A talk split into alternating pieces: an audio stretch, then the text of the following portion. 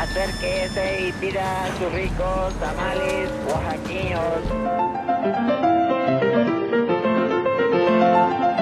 ¿Quién dijo que la historia de México no podía contarse de forma entretenida? 365 días para conocer la historia de México.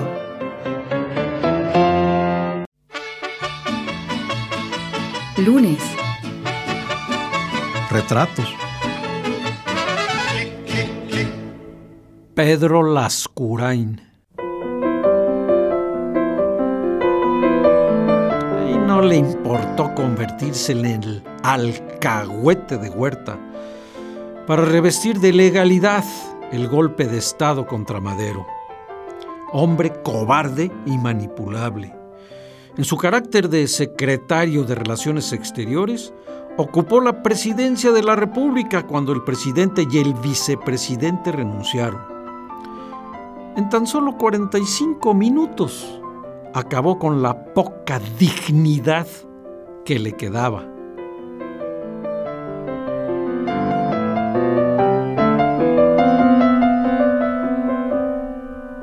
Al mediodía del 19 de febrero de 1913, Lascurain se presentó en Palacio Nacional para suplicar al presidente que por su bien y el de su familia renunciara. El secretario de Relaciones Exteriores se negó a ver la suerte que correrían los prisioneros. Si Huerta había traicionado a Madero al aprenderlo, jamás respetaría su vida. No, no, nada conmovió a don Pedro Lascurain para comportarse con dignidad. Ni siquiera el asesinato de Gustavo Madero, ocurrido durante la madrugada, fue motivo suficiente para impedir que el presidente y el vicepresidente entregaran sus renuncias y con los documentos en la mano, Lascurain marchó apresuradamente hacia la máxima tribuna del país.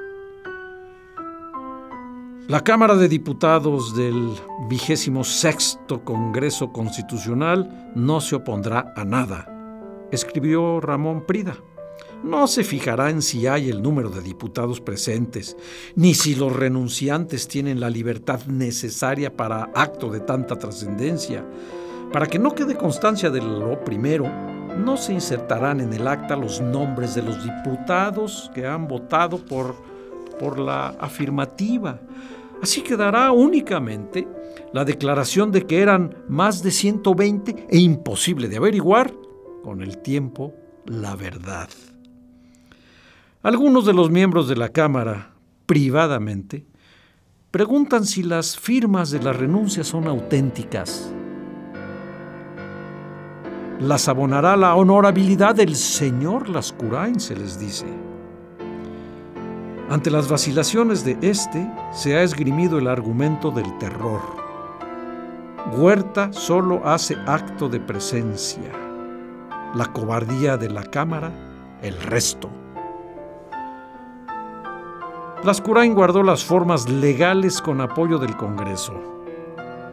Los diputados aceptaron las renuncias de Madero y Pino Suárez y tomaron protesta al secretario de Relaciones como nuevo titular del Poder Ejecutivo, quien no intentó, por medio alguno, retener el poder.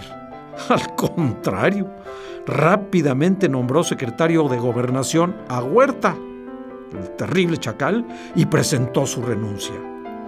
Acto seguido, Huerta fue elevado a la presidencia y por miedo a la represión, quizá a la muerte, durante 45 minutos, durante 45 minutos, Ejecutivo y Legislativo mancharon la historia de México. Pedro Lascurain en retratos.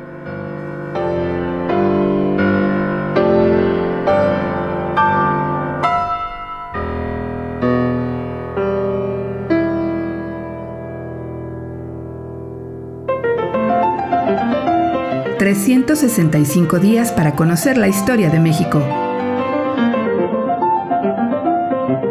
Esta es una producción de Radio Universidad de Guanajuato y la Dirección de Extensión Cultural en voz del Teatro Universitario.